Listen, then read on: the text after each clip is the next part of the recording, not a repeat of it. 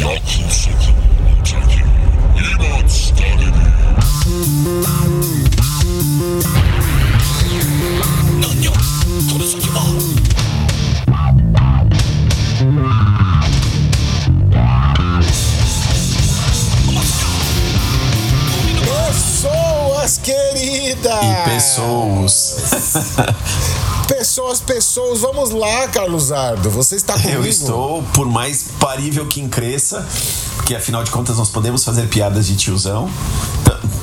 É, é- é só o que a gente consegue Atualmente, fazer. né, bicho? Chegamos num ponto da vida que não tem jeito. Carlos Ardo, olha, Carlos Ardo, você também está ouvindo, mas vocês estão ouvindo o Guitar Homecast. Coi- assim, ó, eu posso ou não estar ouvindo, né? Também é relativo. De repente eu só tô vendo você falando, porque, gente, sim, eu estou vendo o Rafael enquanto a gente grava e é uma coisa bizarríssima. Inclusive, eu prometi pra ele que eu ia ficar passando de cueca na frente da câmera e eu ainda não comecei a fazer isso. E- a- Graças a Deus você não fez isso. mas a sua camiseta do Mickey é muito bonita, cara. Gostei. O Rafael está com a camiseta Ela vermelha é- do Mickey. Ela é nova, cara. Ela deve ter uns. Falando sério, ela deve ter uns 16 ou 17 Putz, anos, cara. Não, eh, tanto ela é uma camiseta antiga que dá pra ver. E, e não deve ser brasileira pela gola. Porque a gola americana. É, é- já vamos entrar nos assuntos aleatórios. Porque a gola de camiseta americana ela é um pouco mais larga e mais estruturada do que as golas que as merdas das confecções costumam usar aqui no Brasil. Que é uma coisa que interessa aos velhos da nossa E olha geração, lá, né? cara. Não, na verdade interessa só pros retardados que tão gordo pra cacete e querem dar uma escondida no pescoço e tal. Aí a gente fica discutindo a gola da camiseta. De resto, foda-se. Cara, deixa eu te perguntar, por que, que a barba, por que, que a barba não desce pelo pescoço e vai até o, o mamilo, assim? Por que, que ela não faz isso? Depende, a, a sua não desce, a minha só, é que só tem uma falha aqui perto do pescoço. Porque do jeito que eu tenho pelo no peito, amigo, vem até o dedão do pé a barba se folhar desse jeito. Então estamos aqui gravando com Carlos Wolverine Ramos, tipo isso. o homem. Como é que chamava o, o- lutador brasileiro? Brasileiro? Não, o lutador sul-americano do Street Fighter? O verde A peludo. Ah, Blanca. Blanca. Que ele- Blanca. Você é o Blanca. By the way, ele chamava Blanca, todavia era verde, né? Assim, ó, pra fazer todo sentido. Mas eu acho que tá muito mais pra Primuite, Rafael. Até por causa do cabelo e tal, ser. né? Aí porque vira aquela coisa única, sobrancelha. Peraí, peraí. Falei errado. Sobrancelha é errado, né? O certo é falar sobrancelha, que é o Isso, que a comunidade as pessoas- internacional utiliza. Ensinando as pessoas como é que se fala. Olha, Zardo, é, ainda sobre o Blanca, você lembra se tinha o país de cada jogo, de cada, de cada Tinha. Tinha, personagem? tinha bandeirinha, tinha bandeirinha, indicava bandeirinha. E o Blanca era brasileiro, Tomás? Era, não, assim como o Guilherme era americano, não, era assim, era assim. Pois é. Então, como a gente conhece muitos Blancas brasileiros, um abraço pra você que se chama Blanca. Certamente tem um monte. É isso aí, gente. O Guitar Homecast, como vocês sabem, ele é mais ou menos agora semanalmente gravado, produzido e peregrinado pela Guitar Home, pelo Carlos Ardo. Ele continua sendo o melhor podcast do mundo. O problema está sendo, e olha, Zardo, com a proximidade do Natal, das mil confraternizações, do trânsito, do caos eleitoral, eu acho que a próxima edição que a gente vai gravar vai ser lá para fevereiro, né? Depois do carnaval. Talvez, né? Do jeito que as coisas estão indo, complicado. Ah, Rafael, peraí, peraí. Canelada Master Blanca. aqui. E o o Blanca, Blanca. A gente não tem um, um indicativo efetivo de nacionalidade do Blanca. O que eu tava confundindo é a memória, né? Se você não ouviu o nosso podcast de memória, volta lá e isso explica muita coisa. Né? Aquele podcast explica tudo isso. Mas na verdade as bandeiras apareciam nas localidades das lutas no Street Fighter. né? Não necessariamente. Ah, não era o jogador, era, era onde eram travadas as Eu acho que pelejas. sim, cara. Pelo de um vídeo que eu tô vendo aqui tinha, mas cara, como tinham 200 versões, não. É, tinham 200 versões desse negócio, então, bicho. Até porque o, o, o Blanca participou do, do Street Fighter. Eu tô lendo aqui, né? Claro. Em derivado do Street Fighter, que é o Puzzle Fighter. Puzzle Ai, Fighter? meu. ah, X. Que época desgraçada. Bom, vamos Seguimos, lá, olha, já seguimos. vamos entrar, vamos entrar direto no assunto. Deixa eu antes falar da Guitar Ah. Home. A Guitar Home está no seu processo agora de ir cada vez mais para vendas e continuaremos com as manutenções, regulagens, upgrades e tudo mais para os instrumentos vendidos lá. Logo, os seus 312 baixos estarão numa fila ainda maior agora. Meu Deus do céu. Então, tá assim, ó, esse meu veterinário tá difícil, viu? E o seu veterinário, como você disse na sua última visita, é, o seu veterinário tem o seu histórico de todos os seus bichos, de todos os seus pets e tal.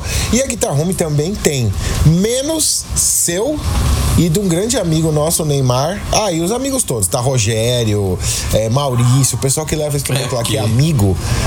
A gente não abre ficha, eu não sei porquê. É mero descaso com, com pessoas desprezíveis. Não, prova- provavelmente é porque a gente leva só em horário retardado, pedindo, pelo amor de Deus, resolve só essa bosta agora, desesperado, tipo, fudeu, Exatamente igual, né? Bom, a gente vai falar sobre vários assuntos, mas é, é- mas é nesse esquema. Você tem toda a razão e é isso que acontece. Agora, Osardo, como eu pergunto às vezes, né? Eu tava ouvindo, né? Sempre ouço os episódios antigos e tudo mais. Ah, muita gente, e é muita gente mesmo, comentou o episódio de comentários. Eu recebi é, bastante mensagem inbox no Instagram dos comentários dos comentários e como isto aqui, como costumo dizer, é um hospício, nenhum dos comentaristas comentou a leitura que fizemos dos comentários que eles comentaram. Eu recebi só comentários novos. Olha então, por só. exemplo, Beatriz, Ornelas, esse pessoal não comentou sobre o que comentamos Ué, deles. eles, eles precisavam aparecer. A gente tinha umas dúvidas, né, com dessa galera toda. A gente precisava saber uns negócios de do IP, do cara de Israel e tudo mais. Eles não. É mesmo, eu nem lembrava mais disso. Mas, gente, é, ainda falando sobre os comentários, tem uma galera que tá perguntando: cadê episódio novo? Cadê episódio novo? No outro episódio eu disse que eu ficava muito feliz com isso. Hoje em dia eu vou refazer a minha frase.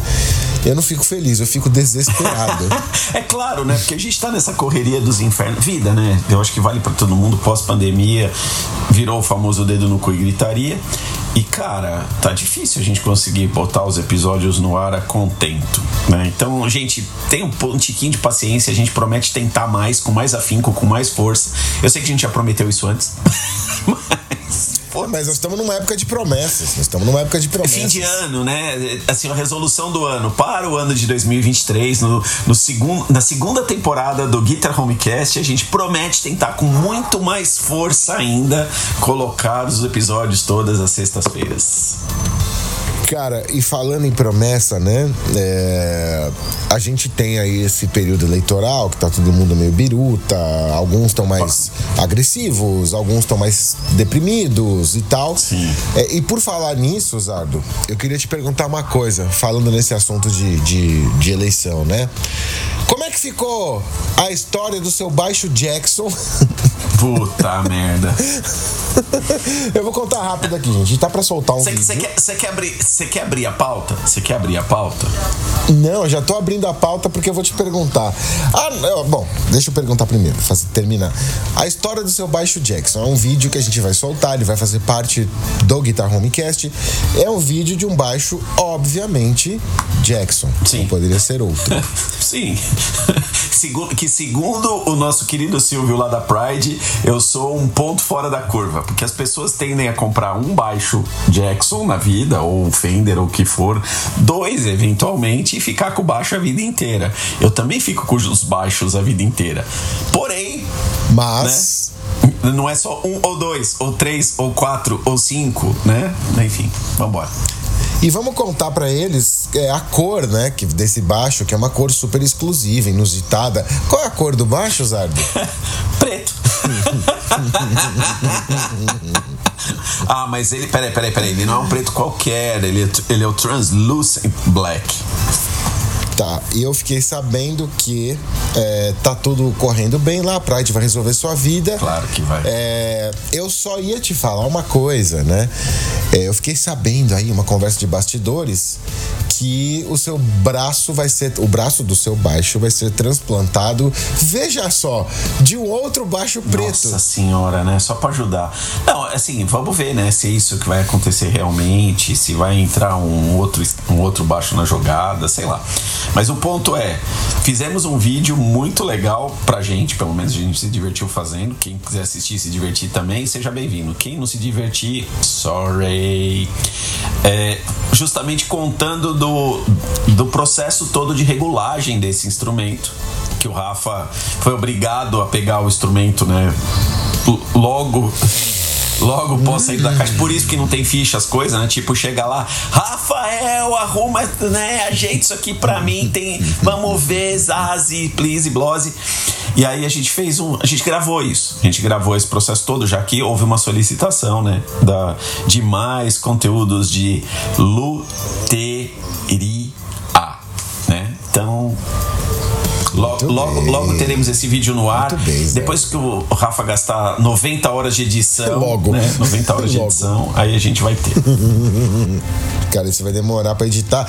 Mas, Ardo, do que falaremos hoje? E aí vou entrar na pauta que ela é autoexplicativa. Eu não sei se isso é um termo. se é um termo nacionalmente conhecido, mas eu imagino que sim. Vamos falar das ideias de. Pausa lugar que fala Jerico, tem lugar que fala Jirico, tem lugar que grafa com J, tem lugar que grava com G, mas o que interessa é a acepção do termo. Provavelmente o termo ideia de jirico saiu porque é uma ideia de burro, de jumento, de alguém é, intelectualmente menos capacitado. São as ideias de merda. Por favor. Nós vamos falar. Eu tava esperando a brecha para falar ideia de merda, né? Nós vamos falar das péssimas ideias. E lógico, a gente deveria falar das péssimas ideias do, do mercado musical, da música, dos instrumentos e tudo mais. Mas eu tenho certeza que a gente vai falar de qualquer coisa. A gente não, não é segue linha reta, não adianta, é uma bosta e seja o que Deus quiser. Mas beleza, vamos, vamos começar. Vamos, vamos começar por música. Vamos começar por música. Uma de música? Vamos, eu vou começar já pervertendo a ordem natural do, do, do Guitar Homecast, te perguntando, Zardo quem é que teve a ideia de De marcar dois shows da Hard Top no mesmo sábado? Ah, cara, sim, essas coisas acontecem, né? Não tem jeito. Quando você já tem um show marcado à noite, já estava, né, agendado há bastante tempo, isso tá dentro do nosso cronograma normal da banda. E aí aparece a oportunidade de você tocar no café da manhã, né? Que do encontro que a Harley Davidson faz, né? Lá nas, nas lojas deles e tudo mais, dos proprietários de Harley. Novo. Porra, cara. É... De novo. Por que de novo? Quando foi que você tocou lá? Faz uma semana Não, ou 15 tem dias? Um mês. Tem um mês que a gente tocou na outra loja. Agora a gente vai na outra. Né? Ah, é... entendi. Agora vocês são uma franquia a serviço dos motores com dois eixos, é, é isso? isso, cara. Daquele. Até porque, vamos combinar que motor. Ao pessoal de Harley Davidson. E por, não é, por coincidência, eu tô com uma camisa da Harley hoje, do Museu da Harley. Pois é, ele tá com uma camiseta da Harley. Que legal. Do Museu da Harley, que uma, uma amiga trouxe para mim dos Estados Unidos. Mas, cara, é Vamos lembrar que a Harley Davidson, o, o, ronco do motor, né, da moto, ela é tipo música, porque inclusive diz a lenda que foi convertido em partitura o som do motor e foi registrado como um, um uma propriedade da marca Harley, né? Então ninguém pode ter um barulho de motor. É sério isso? Diz a lenda, cara, se verdadeiro ou não. Harleiros aqui da nossa timeline querida, por favor, contem para nós, porque eu já ouvi essa história várias vezes. Ah, eu aceito como verdade. Eu a. A, a, partir de agora eu vou propagar isso para todo mundo. Eu também, porque eu gosto da história. Eu acho uma história do caralho, cara. Pô, que quantas marcas. Se não fizeram, pensaram em soltar essa fake news no mercado, né? Então, bicho, o que importa é, é que é legal pra caralho vamos nessa.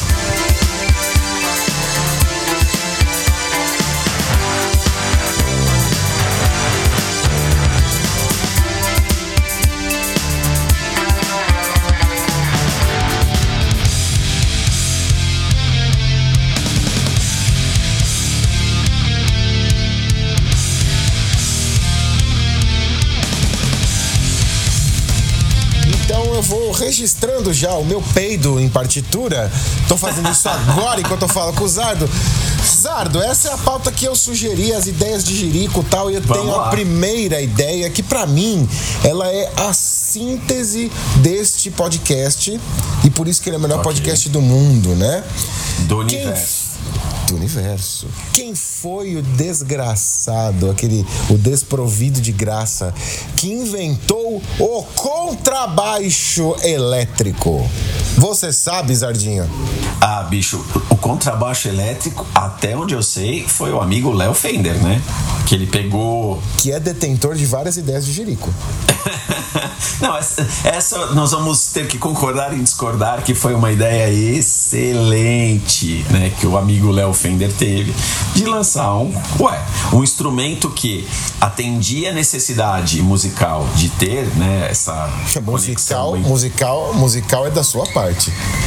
É, beleza. Mas os, os- os baixistas que nos seguem vão concordar comigo. Juninho, dá, dá uma força aqui, briga com o Rafa, tá? Por favor. Mas. Emílio, cara, Emílio. É, o Emílio também, porra.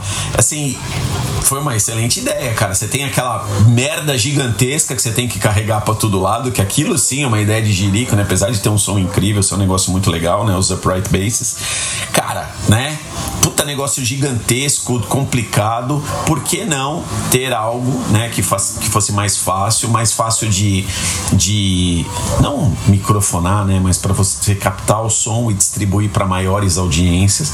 Então, essa ideia de Jirico foi uma ideia de Jirico foda do genial Léo Fender. Olha, eu não discordo jamais que ele é genial, assim, brincadeiras à parte, que eu falei que ele é detentor de várias ideias de Jerico. De fato, cara, eu acho que a culpa não foi nem dele, a culpa foi das pessoas que não quiseram evoluir as coisas.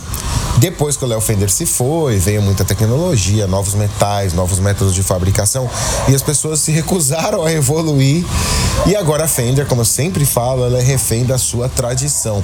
Sim. Na época que eu, estu... na época que estudava mais esse assunto, é, eu não vou lembrar nem aonde era e nem a nacionalidade do cara. Mas em- na década de 30, se não me engano, teve um cara que inventou o baixo antes do Léo Fender. Sério? Sério. Depois a gente procura isso, porque o baixo veio da década de 50. é, e esse cara, eu, eu acho que esse cara inventou também nos Estados Unidos. Depois, se. Enquanto eu estiver falando bobagens aqui, se você tiver tempo de olhar no Google, depois a gente complementa essa informação. Porque eu- a gente não fez a lição de casa, a gente não tem aqui escrito. Mas tá nunca bom. faz, né? É, Você nunca faz. Eu lembro que eu comecei a pensar nas ideias de Jerico quando eu dei essa ideia uns dias atrás, né? Cara, eu falei, vou fazer uma lista, né? Aí eu te levo a outra pergunta.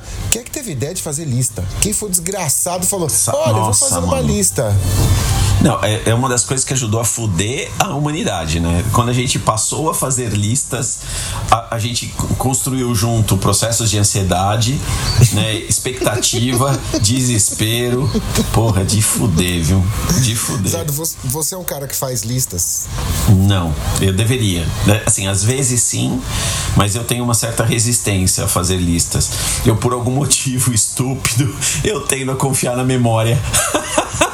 Nossa, cara. É, o, o grande, o grande problema da- das listas. Você sabe que você falou uma coisa que eu nunca tinha parado pra pensar? Eu não me considero um cara ansioso, mas você tem razão. As listas criam uma ansiedade. Você tem toda a razão. É, Elas é, criam, porque você, você passa a ter um- uma representação visual, né? Ao listar algo, escrever em algum lugar, marcar em algum lugar, de todas as merdas que você precisa fazer. Fora que enquanto você está construindo a lista e espremendo o cérebro, tentando lembrar tudo que você tem que fazer para listar, você já tá amontoando coisa e já tá naquela, ai meu Deus, ai meu Deus, ai meu Deus, tem isso, preciso fazer isso, puta, não posso esquecer disso. Isso, né, pra mim é um gatilho de ansiedade. Talvez por isso eu não goste muito de fazer lista. E aí eu faço realmente só quando eu necessito, né, por alguma questão que eu sei que, putz, não dá pra passar nada e tudo mais, né, o famoso checklist. Aí é outra pegada, mas eu evito. Você e a, e a dona Raposa, vocês fazem, por exemplo, lista de supermercado? Você tá louco. Você tá louco. Não, é assim, ó, é, é- é- é correr pelas, pela- pelas gôndolas do supermercado, né? Pela, pelos corredores, e falando assim, eu acho que precisa disso, eu acho que precisa daquilo. E não raramente Ela aparece com alguma coisa pra colocar no carrinho e fala, mas isso tem um monte em casa. Aí ela, tem mesmo? Puta, não sei, hein? Não, mas tem? Eu acho que tem, não tem. Né? E aí entra na história de que, né? Às vezes um tá certo, às vezes outro tá certo, e sempre falta alguma coisa quando a gente vai no mercado por causa disso. É que nem, que nem eu e a, e a senhora Rafael Maga aqui, ah, vamos comprar molho de tomate, não sei o que e tal. Tá bom, vamos. Isso foi, faz tempo que a gente não faz mercado junto. Aliás, isso é uma coisa que mudou muito na, na minha vida. A gente sempre fazia mercado junto, agora a gente não faz mais há meses. E aí, fomos no mercado, puta, milho de pipoca.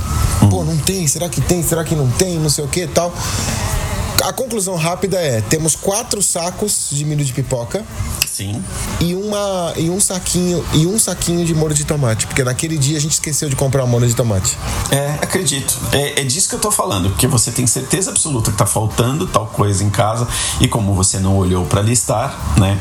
E aí isso nos remete a, a- a- as ideias de Jerico com relação à lista, né? Justamente porque como a gente não lista as coisas, a gente não tem um checklist de coisas a serem levadas quando a gente vai tocar. Quem é que nunca Eu esqueceu? tenho. Ah. Eu tenho. Ah, pedaço de papel, Rafael. Você vai ter que dizer que você tem no Não. celular um. um- Eu tenho, eu fa, quando eu tenho show, eu abro o Trello, bonitão. Eu tenho um Mano, Trello. mano, Tenho não, assim, dois você- cards do Trello pra show. Por favor, quem está nos ouvindo, diz pra gente se você, assim, ó, se você conseguiu chegar no nível de loucura absoluta do Rafael e a Maga de abrir cards do Trello, beleza, e certamente esquecer alguma coisa apesar disso. Não, eu não esqueço. Por que, que eu faço isso? Para não ser o imbecil que no último show arrebentou a corda lá e nem uma porra do encordoamento levou. Você levou encordoamento extra nesse dia?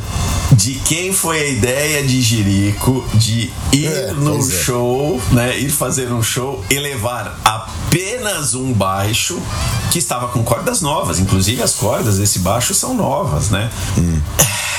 E aí quebrar uma corda pela primeira vez em 30 anos. Eu nunca tinha quebrado uma corda de baixo na vida. Na vida. Cara, a corda de baixo é bem mais difícil de. É engraçado, né? Porque a corda de baixo você tem razão. Ela quebra, ela não arrebenta. Ela quebra. Cara, assim, foi surreal, porque. E, e ainda aquela, né? Você falar, ah, se for pra quebrar alguma corda, você vai quebrar. ah, sei lá, sol, né? Que é a mais fina. Porque, né, teoricamente, sei lá, bateu com força, palheta, né? Você palhetou com força, sei lá, quebrou a corda. Não, eu quebrei uma corda lá. Ou seja, uma cordinha robusta, né? Apesar de ser meu encordamento ponto Parece um- 40, aquela parece um- história toda. Parece um cabo aqui. Parece um cabo que passa aqui na rua, cara. A corda lá já é Exato. muito alto. E detalhe. Qual música que você tava, hein? Então, de- esse é o detalhe mais incrível. Eu, eu não estava tocando de palheta porque estávamos tocando Wasted Years. Nossa senhora. E é uma heresia tocar Iron Maiden de palheta, né? Assim, ó, vamos, vamos- assim, ó, vamos lá, baixistas queridos, né? Não se toca Iron Maiden de palheta. Não, nunca, jamais. Beleza? Isto posto, eu estava tocando com os dedos. É, arrebentou aonde? Perto da ponte? É. É. Nós estamos Tamo. com um delay gigante, é isso? que tá acontecendo ajudar, né? Já é, já é fácil a gente sentar pra gravar. Quando a gente senta pra gravar, ainda dá delay. O Rafael vai adorar fazer a edição desse, desse episódio depois. Nossa, eu vou ter que cortar tudo isso. É, tá, mas por que você levou um encordoamento extra? Claro que não. Eu- eu- o que eu levo, eu não. Ah, O que eu levo não é encordoamento extra. E aí, isso nos últimos 20 anos. Eu levo um outro contrabaixo. Afinal de contas, a grande desculpa de comprar instrumentos musicais, eu ensinei já isso pra galera aqui. Eu já, eu, eu já dei essa aula. É, é a desculpa de ter um instrumento que seja similar para que, em caso de problemas, você possa realizar uma troca rápida sem grande impacto na sua sonoridade, certo? Eu ensinei isso, pessoal, na hora de, de comprar instrumento e enganar as esposas. Não, não foi esse o papo que a gente teve? mas você não. mas você não ensinou uma coisa. As pessoas acho que entenderam que tem que ter um instrumento similar para uma troca sutil em caso de problemas, mas tem que levar Exato. o instrumento, não basta Então, ter. Nos últimos 20 anos, eu sempre levei um segundo e, eventualmente, um terceiro baixo em shows. E por que, que você não levou nesse? Porque, cara, sabe assim, tipo, pô, ah, tem que voltar nos 40 andares da Torre Wayne pra buscar o baixo. Isso é um né? problema. E aí eu falei, ah, meu, qual o problema que pode dar? Não é uma corda que vai quebrar num contrabaixo, você concorda? É verdade. Joguei o baixo no carro e fui embora. E isso tava no começo do show, tava no meio? Onde Tava é que no tava? meio do primeiro, da primeira entrada. No meio da primeira entrada. Aí você fala, caralho, né? Como resolver essa questão? E aí, um abraço pro pessoal lá do Fuertes, né? O, o Rodrigo e o Marcelo. Rodrigo técnico, puta nota 10, e o Marcelo, não precisa dizer, né? O, talvez o maior fã de Iron Maiden do país. E Ah, você tava lá em. Santana. Por isso que mandou mensagem, sei lá, Você meia-noite. tá na Guitar Home, seu filho da puta, né? E não tava. Ele nunca tá na Guitar Não Home quando tava. eu preciso. Ele só tá na Guitar Home quando ele quer. E aí. Ai, ai. É foda. E aí, eu. Por sorte, por sorte, eles têm lá na casa, na parede, uma guitarra e um baixo. Você tá brincando que você usou o baixo decorativo do bar? Usei, usei. Que era E o que quê? tava afinado. Que estava, que estava afinado bonitinho. O Rodrigo tinha deixado afinado em meio tom abaixo. Ah. Por algum motivo no dia anterior ele falou: Cara, que sorte absurda. Ontem eu afinei esse baixo meio tom e tal. E ele tava afinadinho. E eu usei esse, esse baixo deles, que, cara, me surpreendeu, inclusive. Né? Claro, tudo bem, ele não estava 200% regulado. Lembra que é um baixo que estava afinado na, em Universal um pouco antes. E quando ele baixa a afinação, sabemos, né, Vai Rafael? tudo pro espaço. que o braço sobe um pouco, né? ele volta um pouco porque não tem a mesma tensão e aí dá uma maior, um maior espaçamento entre as cordas. Mas, cara, o baixo Fênix que funcionou. Fênix? Fênix, que funcionou muito legal. Caramba! Ele, como ele era um baixo passivo, aí teve um- uma compensação ali de volume que a gente teve que fazer na hora, tal. No começo até ficou um pouco, o, o som ficou baixo, né? Pra- então, né? Lá vem a musiquinha dos Trapalhões provavelmente. Já tá tocando, já o tá baixo, tocando. fico- o baixo ficou baixo, mas aí a gente teve que dar uma compensada. Rodrigo compensou lá na, na- porque é tudo microfonado lá no Fuertes e a gente conseguiu, né? Terminar a primeira entrada numa boa. Aí eu tentei ainda fazer uma gambiarra, né? No, no meu baixo, tipo tentar dar um nó na corda, já que quebrou perto da ponte. Eu falei, claro, eu dou um nó na bolinha, puxo, estico, faço e, e, e tava tudo bem né, no meu pensamento. Exceto que, para quem não lembra, senhores baixistas, as cordas de baixo, elas realmente são corda pra gente apertar e usar até quase o nut, realmente. É, Sobra muito é. pouco depois. Então, aquele pedaço faltante da base. Eu já tava na, naquela parte final, né? Da, da, como a corda é enrolada. Então, aí não dá pra usar, não dá pra tocar. Eu desisti e terminei o show com o baixo deles. Até poderia ter ligado pra Dona Raposa, pede pelo amor de Deus, cata um baixo qualquer, joga no Uber e manda aqui pra mim. Mas, ah, cara, não, tava assim. poxa, o, baixo super atendeu de novo, o Fuertes arrebentou, cara. Os caras lá foram demais. A única coisa que é, que é bizarro é porque, né, pô, primeira vez que você vai tocar na casa e dá um, dá um ziriguidum desse. Mas acho que no final deu tudo certo. Não foi ruim, É, não. pega mal, mas por outro lado você brilha por continuar tocando com improviso. Nossa, cara, você sabe que assim, né? A gente não tem problema com nada. Não, e o mais louco foi, como quebrou no meio da música, automaticamente, assim, você toma aquele susto, né? Dá uma tropeçada numas notas, mas você fala, caralho. E aí foi uma Wasted Years tocada basicamente nas cordas Ré, né, Sol e Ré, né? Porque aí um pouquinho no Mi, mas, cara, apertar o Sol na Mi e depois vir pro Dó, né, de uma vez, assim, e continuar. E começou a ficar estranho, né? Que o- por causa do refrão, né? Da Wasted Years. É, e bicho, ah, toquei tudo no mais agudo, foi divertido. Vou dizer, né, como eu sempre falo sobre a relação da- do público. Tínhamos um público de músicos, inclusive, né? Pessoal de outras bandas que tocam lá, que foram, e puta, galera show de bola. É, e tudo bem, sim, zero impacto. O pessoal super entendeu. Não foi nada que impactou o resultado do show. Foi legal pra cacete. Deu tudo certo. Deixa eu te perguntar, quem foi o desgraçado que teve a ideia de Jerico de inventar esse negócio de duas entradas, três entradas? Por que, que a banda não sobe e toca e, e acabou, vai embora e tipo uma hora da manhã a gente tá em casa já? Então, cara, tem. Né, eu já, já discuti bastante isso, porque na minha opinião de bosta, né, que minha opinião vale pra mim, apenas pra mim e só pra mim, é muito mais legal quando a gente sobe e toca duas horas. Duas horas. Que foi o que aconteceu. Direto. Que foi o que aconteceu no, no Grains, né, em Campinas. Né, como a gente foi a primeira banda, a gente tocou por duas horas na sequência. O que eu acho ótimo, porque você não tem aquela coisa da quebra que esfria o público, né? Então é ruim, puta. Você tá tocando tal, ah, putz, né? Para, vai dar 20 minutos, meia hora, o que for, pra voltar a tocar. Porém, pra casa, o intervalo é importante, principalmente para as casas que que não tem essa essa coisa de e algumas fazem isso e tudo bem, a gente segue o padrão, mas algumas casas permitem que a gente toque full blast, né? Tipo meu, dedo com gritaria, rock and roll, quanto mais alto, mais legal. E tem casas que tocam com volume mais reduzido. Nas casas que tocam com volume mais reduzido, a, a pausa ajuda no processo de pedido da galera também, é claro. Mas o, Sim, o volume reduzido é pra, é pra ajudar o consumo enquanto a banda tá tocando.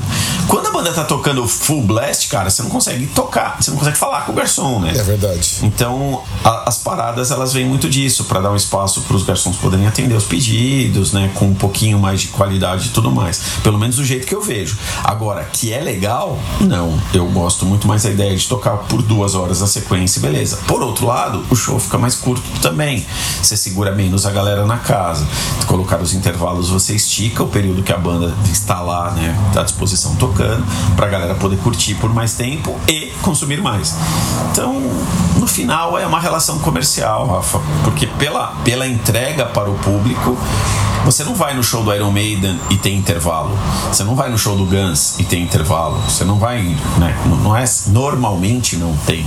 Algumas bandas fazem. Aliás, eu diria mais, você não vai no show do Guns. Ponto.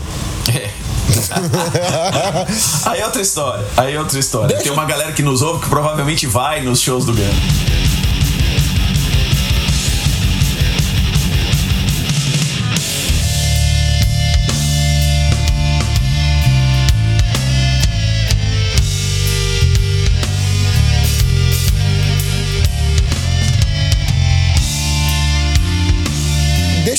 Outra coisa. Quem foi o desgraçado que inventou que as bandas têm que tocar num volume tão alto assim, cara?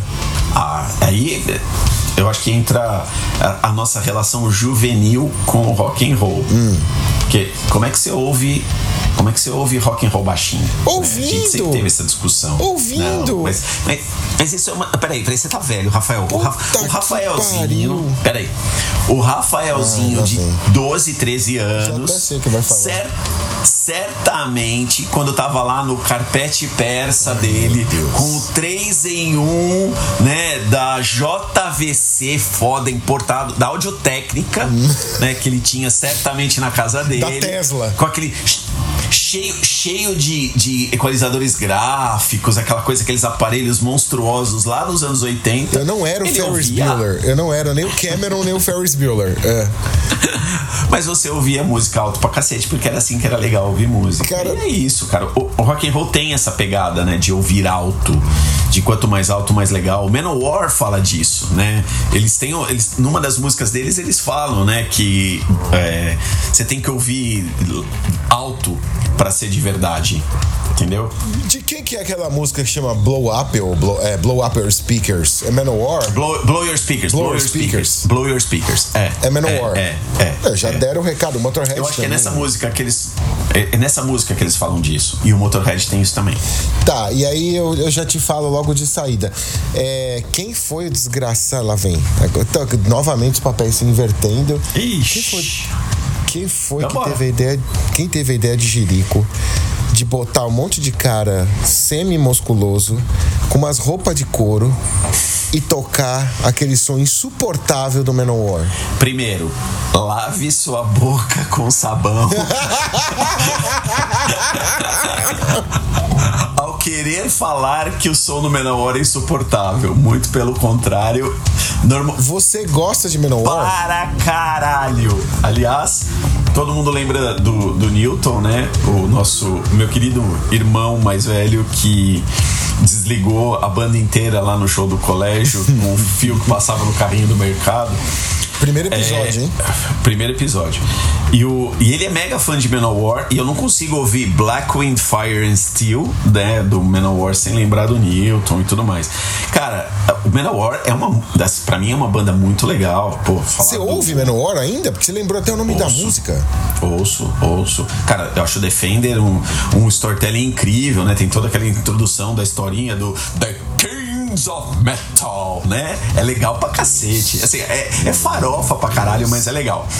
Porém, assim, respondendo a sua pergunta, né, da, da ideia de Jirico, o- sobre o som eu curto. Afinal, né, Joe DeMaio, né, puta, o... Como que é o nome do menino lá, do, do vocal? Eu sei lá, cara, eu odeio Ah, sei lá. Eric Adams. Eric Adams, acho. E, ó, quem- Se eu falei alguma besteira, alguém me corrige depois, tudo bem? Eric Estrada. é, acho que não, Eric Estrada era um pouco diferente. Mas tudo bem. É, cara, pela- a banda pela banda em si eu curto pacas, né? Não, tem, não é isso. Mas você sabe que eu lembro de moleque que diz a lenda, e aí fãs de Manowar me ajudem nessa, que nós não estamos olhando no Google, está sendo realmente o episódio é, Free Run, né, hoje. Suicida, suicida. É, que suicida. Que o, o Manowar, os caras tinham, né, eram já estavam nessa de tocar, tal, querendo ter banda, e aí eles foram no cinema e assistiram Conan o Bárbaro. E daí? E aí eles saíram do Conan e olharam um pra cara do outro. E se a gente montasse uma banda de metal que fosse nessa pegada visual do Conan o Bárbaro? Meu, não E tem, aí can... foi daí pra frente. não tem canelada aí não, porque a banda não é mais Deve, antiga. deve ter. A banda não é Não, mais antiga ter. que o filme, cara. Mas, de novo, Rafa, assim como a história da, da Fender, assim como várias outras né, narrativas que a gente tem aí na, no mundo da. Ou não só da música, cara, a história é mais legal que a É realidade. verdade. Começa é a verdade. replicar. É verdade. É daquele filme Então, do... olha, olha que legal pensar. Não, pode falar, Não, pode desculpa, falar. aquele filme do. Do John Wayne, que é o. É o homem que matou o Facínora, né? Se a. Como é que é? Se a história ou alguma coisa assim, se a ficção é melhor que a realidade, conte-se a ficção. Ficção. Exato. Então, cara, olha que coisa legal. Daqui pra frente, se não foi verdade essa historinha que eu ouvi, e eu era moleque na época, que os caras montaram a banda por conta do impacto do filme Conan na vida deles, é muito mais legal, né? Pensar que eles montaram por causa disso, concorda? Então, assim, daqui pra frente, avisa lá o Joe DeMaio e companhia que eles montaram a banda por causa do filme Conan. Próximo. Tá bom. Eu assisto Conan o Bárbaro, tem alguns filmes que eu vejo todo ano, sei lá, pelo menos uma vez por ano. E esse ano eu não vi Conan o Bárbaro ainda. Tá. Nossa, faz tempo que eu não vejo. Eu preciso assistir. E quem então que teve a ideia de Jirico de pegar o Mr. Universo austríaco pra fazer o Conan, cara? É, é, é, quem é que teve essa ideia de Jirico? Quem foi o grande cabeçudo que falou? Não, acho que esse cara daria um bom Conan. Cara, assim, eu vou te dizer que eu não. Eu não a minha versão moleque não desgosta do Schwarzenegger. Eu também Conan, não. Porque. Mas não tem nada a ver com o Conan. É. Não tem nada a ver com o Conan. Não, não. Pô, E, e quem aqui, na casa dos 40 e alguns anos, que nunca foi no parquinho. Na, no gira-gira e não ficou no meio do gira-gira empurrando aquele negócio A roda. como se fosse né, o esquema da roda do Conan e o cara a quatro, se achando o Conan em treinamento. Assim, ó, se você tem mais de 40, 45 anos e você não fez isso, desculpa, você perdeu a sua infância. Eu Bom, diria que se você tem essa idade e não fez isso, vá para o parquinho mais próximo, faça agora grave e mande pra Recupere. gente. Recupere, recupere a sua vida exatamente. Que é o que a gente faz, né? Quando a gente chega nessa idade e não fez um monte de coisa quando era moleque, a gente vai fazendo. Então é como comprar bonequinho, né? Assim, carrinho, fazer essas coleções retardadas que a gente faz, é porque a gente não pôde fazer quando era criança. né? Cara, Então, os próprios- faça isso agora e mande pra gente. Boa. Os próprios instrumentos, sabe? Eu, eu, pra mim é nítido. É, eu há uns é. 15 anos eu já sei. Eu falei, pô, por que, que eu tenho tanta guitarra da Jackson, né? Porque quando eu tinha a idade que eu queria ter as guitarras da Jackson, eu não tinha dinheiro pra ter as guitarras da Jackson. Exato, 18, 19 anos, que era a época que a gente sonhava com os. Quer dizer, o Rafael já tinha os pedal japonês, aquela coisa toda, era outro papo. O cara que nunca teve Vetron. Mas a gente sonhava com essas coisas e não tinha. Cara, agora até não tem dinheiro pra ficar comprando essas coisas, essas coisas, mas a gente dá um jeito. A gente vende um negócio, né? Tipo um rim. e compra. E dá um. E corre atrás. Vende alguma coisa que não tá usando. Mas tudo bem. É, não tô. Ou tá com pouco uso, ou com algum desgaste, sabe como é que é, né?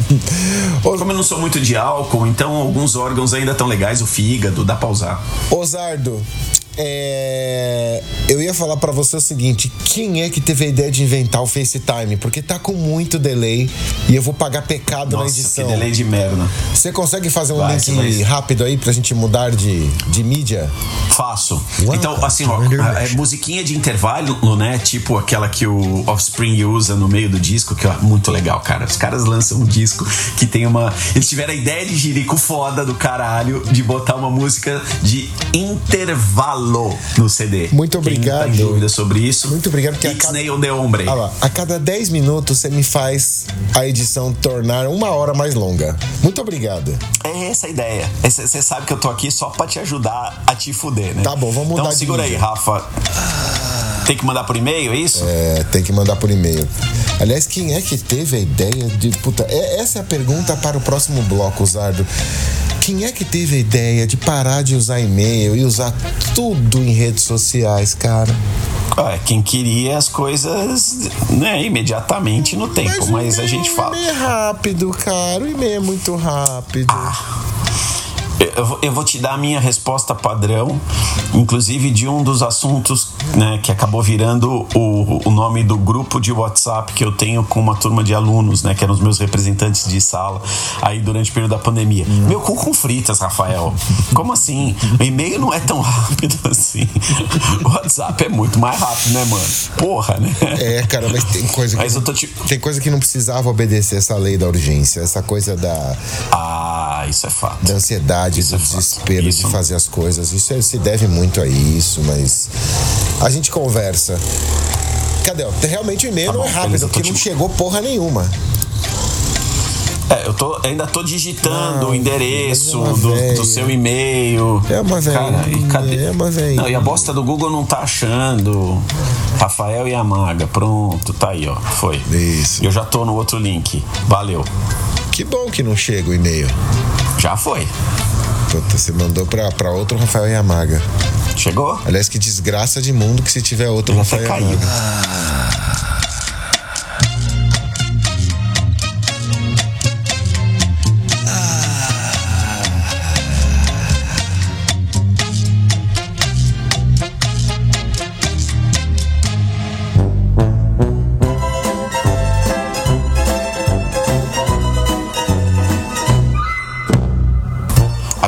sorte, a gente consegue que o Rafael se conecte.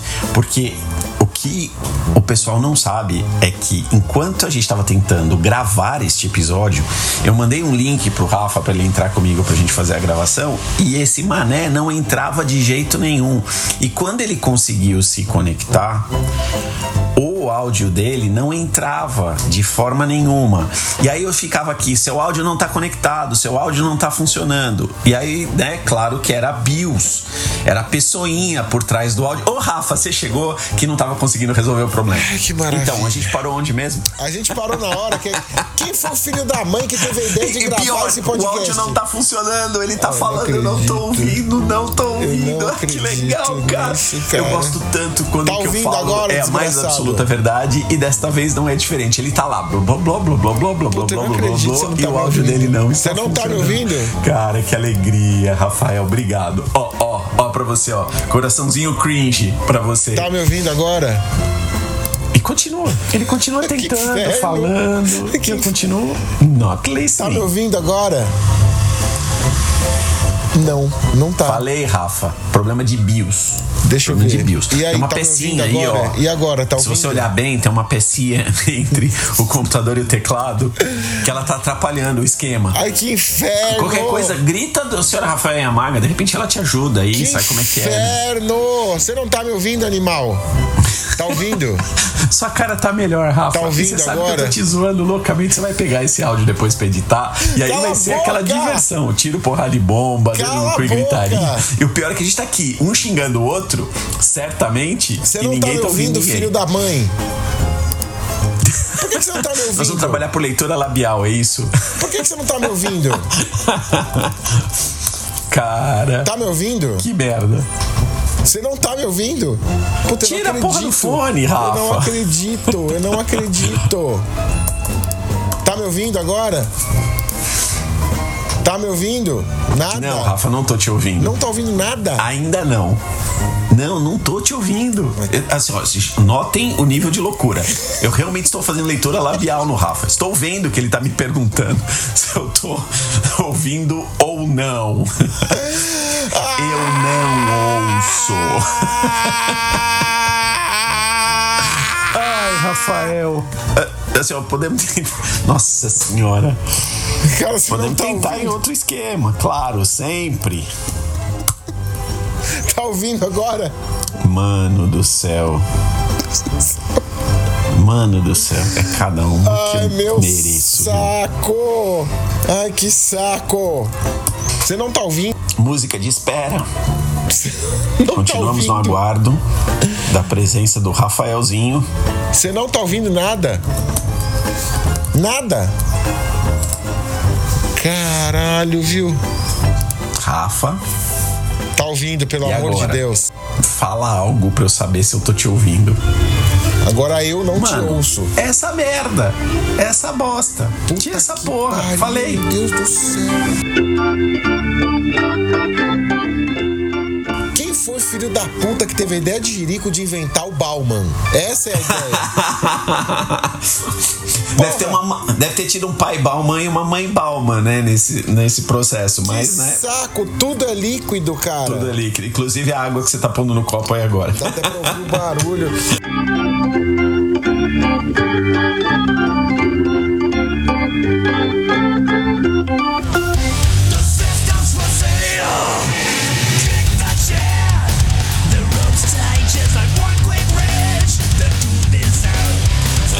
Zardo, é, quem que teve a ideia maravilhosa, né, De de, Jirico. de Jerico, de voltar e não voltar ao presencial ao mesmo tempo? Puta, mano. Tá uma zona isso, cara. Tá, tá uma zona forte. Porque, tudo bem, algum, alguns lugares conseguiram organizar essa bagunça, tem né, as regras claras e, e beleza. Mas, cara, muitos lugares tá dedo no cu e gritaria. Eu adoro essa expressão, como vocês podem perceber, eu uso bastante. Aliás, daria uma excelente camiseta. É. Que, meu, ah, volta, mas não volta, mas tá presencial, mas não tá tanto. Enfim, vai muito da, da porra das lideranças do caralho, desses chefe velho do cacete que acha que as pessoas só trabalham se você estiver olhando pra elas. Se você precisa ir presencial pra Guitar Home, Rafael, porque você vai atender clientes, né? Você tem que estar lá, porque todas as suas ferramentas, todo o seu processo de Exatamente. trabalho está lá. Exatamente. Não tem home office que resolva. Não e tem. tudo bem, tudo bem.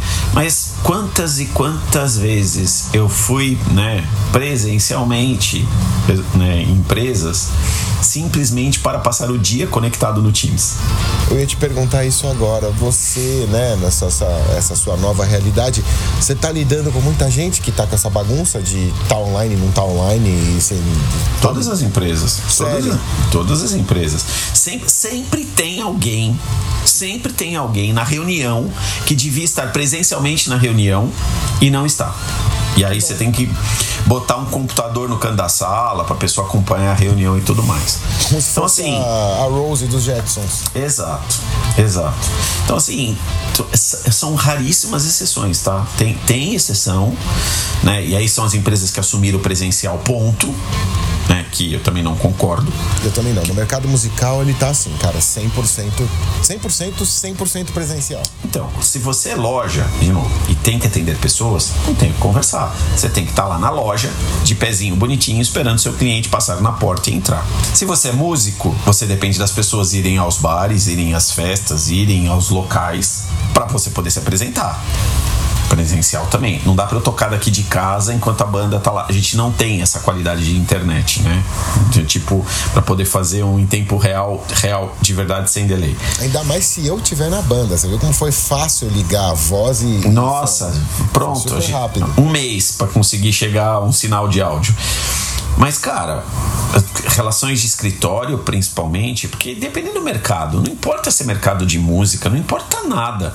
Se o que você faz é extremamente burocrático e na frente de um computador e demanda pessoas numa parte muito pequena do seu dia, e quando demanda, você pode fazer uma chamada, tipo, mandar mensagem: Oi, você pode falar? Isso. e, e resolver numa ligação, e não precisa ser num Meet, num Teams, num Zoom, no que for. Às vezes você passa a mão no telefone e fala: Oi, lindão, e aí? Vamos aí, né? Como é que a gente resolve essa treta? Você precisa estar presencialmente, né? E as empresas, que isso aconteceu com a gente na agência, aprenderam com o tempo que, cara, é um custo estúpido o que você tem de estrutura física, todos os custos envolvidos, além do custo emocional humano, né? Imagina pessoas que, cara, tem, às vezes tem, levam duas horas do dia para chegar no trabalho, mais duas horas. Eu tenho, uma- tenho uma amiga que dá aula numa instituição que eu não vou citar o nome, que ela dá aula muito longe. Ela dá aula num- numa das, né, Já imagino onde seja. no, no, no campus que é bem longe. É aquele campus que eles usam um nome de bairro que não tem nada a ver com o local que ele está? Não, não, esse, esse tem, esse, tem, esse é um outro, esse é um outro. Tá. Então ela sai da zona sul e ela atravessa a cidade para ir lá. Então quando ela está dando aula, efetivamente, faz sentido ela estar lá falando com os alunos. Lógico. Só que ela tem uma relação de que não é a, o horista, né? Ela realmente ela tem o, aquele esquema do conjunto de horas, né? O famoso 40 horas, 20 e tantas horas, 30 e tantas horas, sei lá. Mais. TI, tanto É. faz. E ela tem que ficar lá. Na puta que eu pariu pra ela, né? Que é longe pra ela. Um puta monte de horas fazendo coisas que ela poderia fazer muito bem da casa dela.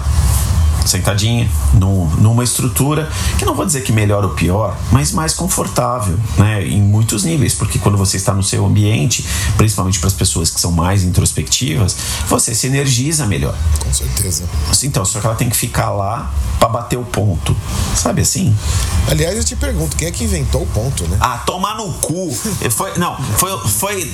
Bater o ponto é, é um esquema Taylor e Fayol, né? Sim, ó, tempos e movimentos para controlar a produtividade, porque quanto mais controle, mais produtividade você tem. Gente, deixa eu contar para vocês, assim, ó. Para alguns contextos, eu entendo que isto funcione e seja necessário. Algumas pessoas não conseguem lidar com a liberdade absoluta. Verdade. Mas, mas a gente, principalmente na área criativa, ah, puta que pariu, né, cara? Se, eu- se eu não tiver, e de novo, né, falando da agência, se eu não tiver a, a parcimônia de entender que, né, um, a Thalita, que é uma designer que trabalha com a gente, ela mora no sul. Eu tenho que confiar no que ela tá fazendo, no que ela tá me entregando. Se ela está me entregando o que eu preciso, não me importa se ela trabalhou das 9 às 6, das 10 às 5, das 11 às 4, ou se ela não fez porra nenhuma o dia inteiro, o que nunca acontece. Tenho certeza, porque fica chegando coisa pra mim, né, que eu tô pedindo. E se ela decidiu fazer tudo de madrugada? Então, claro, quando o filhinho dela fica doente ou coisa do gênero, ela pode parar no meio do dia e resolver. Porque eu sei que em algum outro momento ela vai entregar aquilo que a gente precisa. Isso chama responsabilidade. Várias áreas têm que trabalhar com isso. Deixa eu te perguntar uma coisa que tem tudo a ver com o assunto agora. É, enquanto você falava, eu ia falar uma coisa, mas veio um barulho que vai me obrigar a fazer outra. Que deu a descarga aí agora? Que isso que a gente entrou um som de descarga. Não foi, foi uma bosta de uma moto com um barulho de merda que passou. Foi Aliás, eu queria, eu queria perguntar quem, já, de quem foi a ideia de Jirico de fazer esses escapamentos com som de descarga merda, em moto, cara. Que pariu. Vá tomar no cu. É Assim, ó, não foi descarga porque o banheiro fica super longe daqui. Mas, mano, assim, é surreal porque dá essa sensação. Fora barulho chato do caralho. A cidade, ó, agora tá passando uma ambulância bem longe que eu tô ouvindo daqui. Graças, graças. Mano, a, a cidade já tem o seu barulho normal do movimento, né? Pra quem mora em grandes capitais, né, vai fazer coro com a gente. E claro que as cidades menores também têm os seus barulhos também, né? São Joaquim da... Barra, um abraço para São Tem- Joaquim da Barra. Um abraço pra galera de São Joaquim. Cara, São Joaquim tem os barulhos da cidade. Em decibéis, certamente muito menores do que os nossos aqui, ó. Tá outra ambulância, sei lá, ca- carro de polícia, já passou moto buzinando, da- né, que tá dando pra ouvir lá longe. E ainda, porra, você bota o escapamento na sua moto que faz um barulho, né, de. Né, de, né, de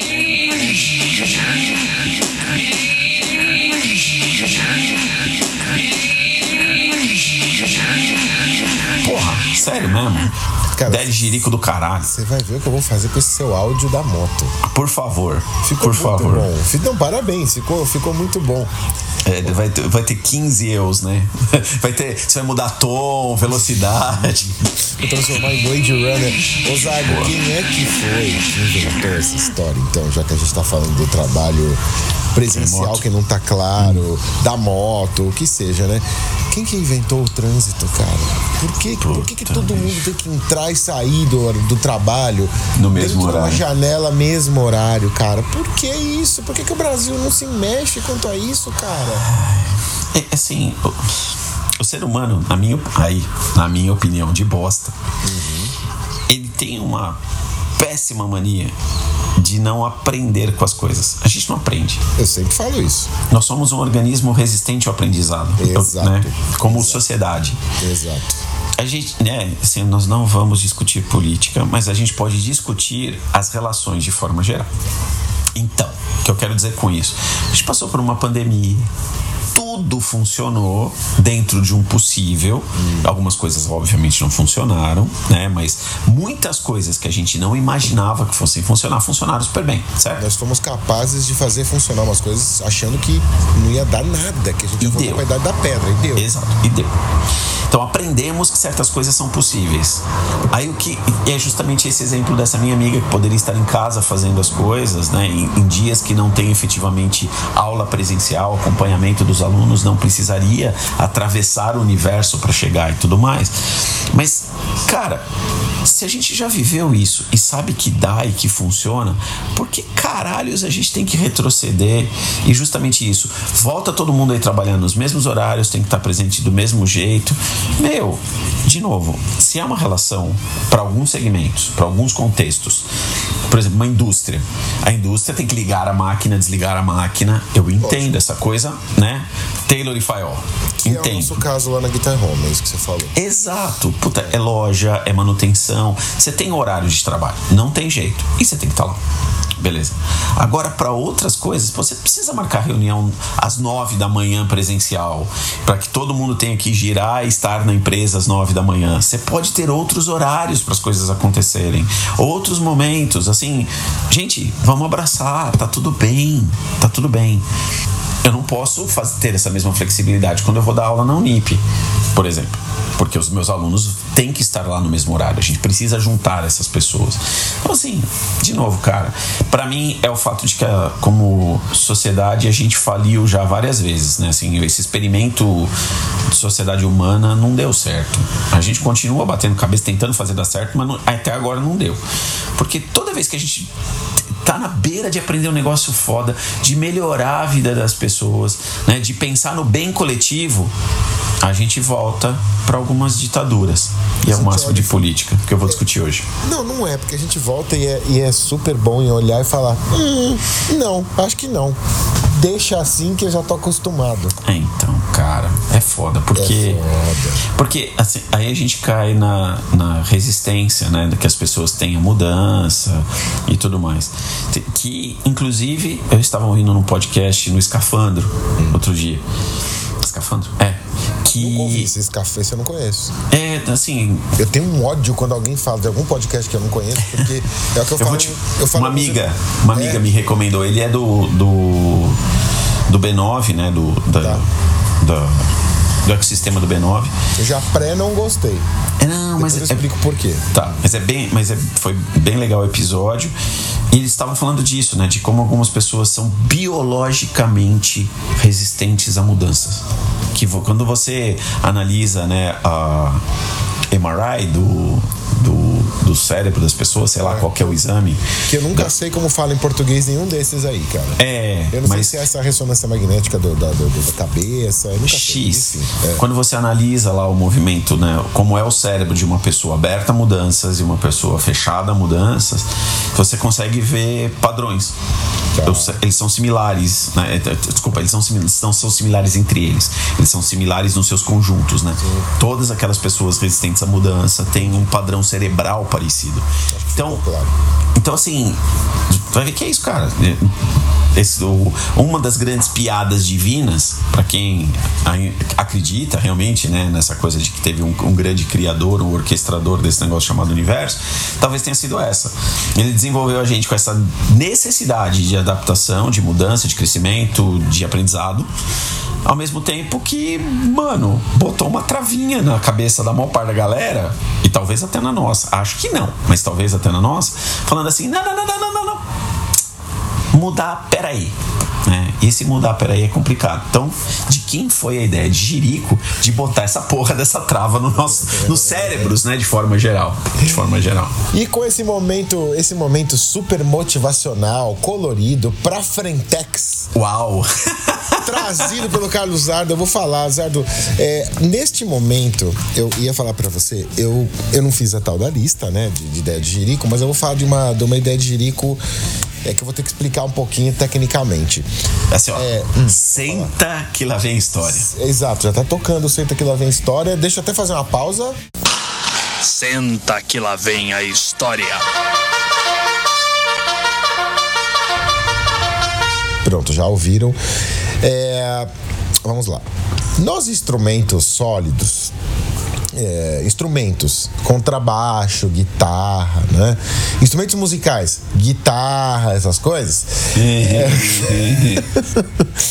Você tem, sempre teve, mesmo Léo Fender, mesmo antes, você sempre teve uma preocupação com eventuais ajustes com peças móveis de uma certa solidez. Traduzindo, você consegue pegar o carrinho, o saddle da sua ponte, né, sei lá, e subir, descer a corda, pôr pra frente, pôr pra trás. Então você tem uma, um campo ali de ação que você não precisa imediatamente ou, ou necessariamente alterar a construção do instrumento. Então alguém já previu que, olha, essa coisa vai ser produzida no melhor modelo Taylor e Fayol, ela vai ser produzida em massa.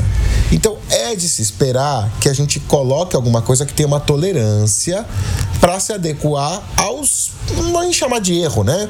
Mas as características dos instrumentos feitos em série. Então, ali onde era 1 milímetro, o dia que o cara tá de mau humor, ele cola lá de qualquer jeito e agora é 3 milímetros. Eu ia falar 1.1 milímetros ou 3. Não, 3 milímetros. Do jeito que eu tô nervoso com os trabalhos que estão aparecendo lá. Isso, isso não- Vide, vide o vídeo que nós fizemos deste cara. baixo especificamente, que é um baixo que a minha expectativa era que não desse problema justamente por ser o modelo que é, mas E é o que a gente falou no vídeo várias Shit vezes, happens. né? É, uma, uma, uma shit happens numa marca que a gente ama, ela dói muito mais do que numa marca que a gente não ama. Hum, sem dúvida. Normal.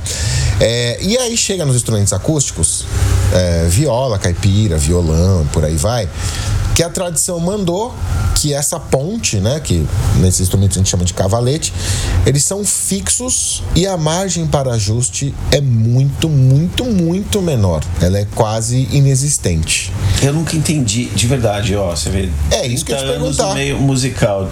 Eu nunca entendi. Então, faz a pergunta e eu digo que eu não entendi. Então vamos lá. Zardo. Teve a ideia de Jirico de pegar um instrumento que hoje em dia, muitos décadas, muitas décadas, já é produzido industrialmente, tem uma margem de erro na construção, até porque a construção é mais difícil, Sim. e naquele momento para ajustes, a porra da ponte, maldito do cavalete, é fixo em suas três dimensões. Você tem, vai, no eixo Y, você pode baixar e descer a corda, só que tem um limite, um limite de ângulo ali. Eu tô perguntando isso porque eu tô sofrendo ali com uma vela caipira agora que tem exatamente esse problema. Imagino. A corda tá alta. Se eu baixar muito o ângulo de entrada da corda no saddle, eu tô, o Zardo tá olhando eu fazer gestos aqui, parece uma coisa pornográfica, mas, Mas, não é. não é- mas eu sei que não é. Assim, eu tô visualizando o violão. Então, a- a- a- o ângulo que a corda entra no cavalete, sai, encosta no rastilho e vai lá pro, pro, pra pestana, pro resto do braço, esse ângulo não pode ser assim, ó. O Zardo tá vendo aqui, ó. É, não pode ser paralelo ao corpo. Não pode, porque senão você não tem pressão da corda no rastilho. Sim. A corda está alta mesmo assim. Então, se eu abaixar, o Zardo tá vendo aqui, ó. Eu abaixando o rastilho, a corda não encosta mais no rastilho. Porque a construção de onde a corda sai, da base da corda, já é mais alta do que o rastilho. Isso, meu amigo, você explicou um- usando a narrativa e os vernáculos e os signos verbais orais Nossa senhora, de um né? jeito perfeito. Te pergunto, Zardo, por que que violão, viola caipira, instrumento baixolão, por que que não tem um sistema com ajuste? Eu- então, eu, eu nunca entendi essa, essa relação de, de ajuste justamente de um violão. Porque toda vez que eu tinha que trocar a corda de um violão, né? E, ah, já cheguei um pouco que eu já desisti, foda-se. Cara, você tá tão civilizado. Eu pensei que você ia falar assim. Eu nunca entendi essa relação da imbecilidade. Ah, é, não, eu, eu acho que eu tô light hoje, mas peraí, Você tá já, muito eu- light. Eu, já- eu já ligo os palavrões. Então.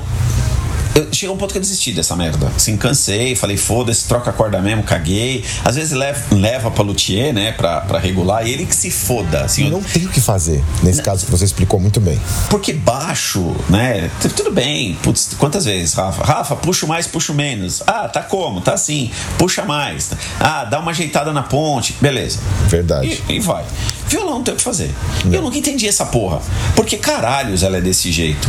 Porque, né? Assim, já temos tanta tecnologia, tanta evolução de instrumento, sim e não, né? E aí a gente volta na, na ditadura da, da tradição Fender, né? E, e- e esse- essa valorização absurda do que não, porque foi o que o Léo Fender projetou. Cara, são, são as guitarras da Solar, né? Que são todas digitais e não sei o quê, que são incríveis. São incríveis. Tem um amigo que ama de paixão a guitarra. Ele falou, ele fala, cara, com isso aqui eu faço qualquer coisa. Não é Só que- solar, ô seu louco, é Godin. É a? Godin. Mas Acho que é solar também. Não Enfim. é solar. Ah, tá Eu bom. Vai falando que eu vou procurar pra ver o tamanho da canelada que eu tô dando. É. Não, tudo bem, é. Assim, a gente pode dar canelada à vontade. Vander, me ajuda nessa, que foi você que me falou dessa porra dessa sua guitarra aí, que é do caralho. O seu aí- amigo chama Vander. Vander, mora na Austrália, inclusive. Adorei. Você vai botar o cara pra conversar com a gente. Boa. Mas Não, continua. O Vander, o Vander participou do vídeo lá do Here's to Ah, sei, sei, sei. com a gente. Antes de você continuar, deixa eu só falar uma coisa. Você acha que também tem a ver, você tá falando da tradição, né, e tudo mais, que Sim. eu- aquela frase que eu uso a, a exaustão, né, refém de sua própria tradição. Você acha que também tem a ver com o componente que você falou há pouco da mudança? Eu ia puxar isso. Ah, então continua. Eu ia puxar isso, porque, assim, primeiro que tem essa relação da tradição, porque tô, vou falar pelos baixistas, né? Ah, o baixo Fender 1900, Precision 1957 e não sei o que. Legal. Acho do caralho, lindo. Já falamos sobre Fender aqui, o fato de eu curtir a marca até a página 5, né? E olha lá. Ô, louco, você vai longe, hein? Pois é, porque eu sou um cara, né? É porque eles compraram a Jackson, né? Em algum momento eles ganharam minha, minha paixão por causa disso. Entendi. Mas, né? E olha lá. Ou ódio. Ou ganhar a paixão, ou ganhar o ódio. Ódio. Mas. Nossa, o que, que é tá com- não, não, o que, que tá acontecendo aí agora? É, os vizinhos. Os vizinhos estão falando aqui atrás. Que lembra que tem a, a- Eles ficam bem do meu ladinho aqui. Tá. Então, cara, tem essa coisa da tradição, como a gente tá falando, e, e essa relação da tradição, da valorização, do produto original, como foi desenvolvido lá atrás, pra mim tem muito dessa coisa do, do medo da mudança. Porque vem uma coisa muito diferente, você tem que se adequar àquilo.